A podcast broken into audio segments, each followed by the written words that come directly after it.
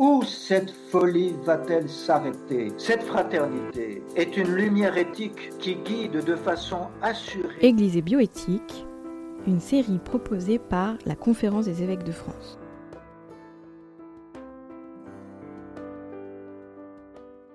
Recherche sur l'embryon humain. Acceptons-nous que l'humain devienne un cobaye L'embryon humain n'est pas un simple matériel biologique que l'on pourrait instrumentaliser pour alimenter la recherche et les progrès de la médecine. Il n'a pas besoin de projet parental pour exister à part entière et être respecté comme une personne. Depuis 30 ans, des exceptions au respect de l'embryon humain sont autorisées en vue de pouvoir effectuer des recherches.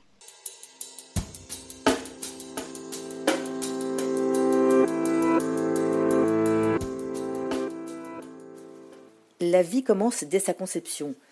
Toute manipulation ou recherche sur l'embryon est une recherche sur la vie humaine.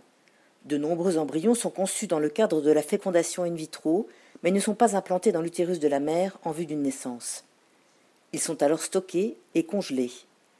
La loi encadrant toute recherche autorisée sur ces embryons a beaucoup évolué depuis 30 ans, allant d'une interdiction de toute recherche portant atteinte à l'intégrité de l'embryon humain à un régime d'autorisation sous conditions. La question est désormais de poursuivre les recherches sur les embryons humains et les cellules souches embryonnaires humaines. Les embryons qui ne feraient plus l'objet d'un projet parental devraient pouvoir permettre à la recherche de faire des progrès thérapeutiques majeurs. Mais cette vision scientifique efface les trois enjeux éthiques majeurs. Le premier, celui du statut de l'embryon. Si l'embryon humain a besoin d'un projet parental pour se développer, ce n'est pas ce projet qui lui accorde un statut personnel. L'embryon humain a, dès le commencement, une dignité propre à la personne. Son statut ne change pas, que ce soit avant son implantation dans l'utérus ou une fois implanté. Autre danger éthique, la destruction d'embryons humains. Les recherches, tant sur l'embryon que sur les cellules souches embryonnaires, dans la mesure où elles impliquent la destruction d'embryons humains, représentent une grave transgression éthique, car elles atteignent un être humain dont l'extrême vulnérabilité exige d'autant plus que sa dignité soit respectée. L'instrumentalisation d'un être humain ne peut jamais se justifier, même en vue d'une finalité thérapeutique espérée. Enfin, la révision de la loi bioéthique en cours prévoit de franchir trois nouvelles étapes dans la manipulation de l'embryon. La culture de l'embryon jusqu'à 14 jours. Cela risque d'induire de nouvelles formes de son exploitation à des fins commerciales. La création de gamètes artificiels, c'est la voie ouverte à des possibilités procréatives. Et la création d'embryons transgéniques ou d'embryons chimères, des embryons d'animaux. Créer puis tuer des animaux qui ont des signes humains est une grave remise en question de la spécificité de notre humanité. Or, il existe une option éthique, celle des méthodes alternatives.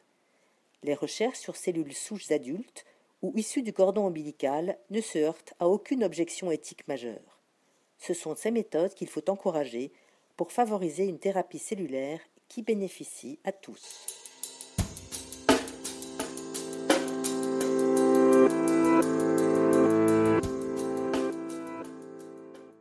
Jésus déclara Amen, je vous le dis, si vous ne changez pas pour devenir comme les enfants, vous n'entrerez pas dans le royaume des cieux. Jésus accorde une place toute particulière à ceux qui étaient les sans-voix de son époque. La dignité d'une société se reconnaît aux soins et à l'attention qu'elle accorde aux plus faibles et aux plus fragiles. Toute vie est un don de Dieu. Elle est sacrée et unique.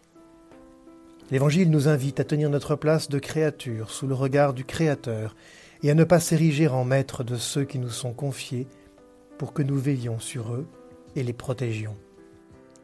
L'Église, louant l'intelligence humaine, encourage toujours la recherche quand elle est humble et respectueuse de la vie reçue.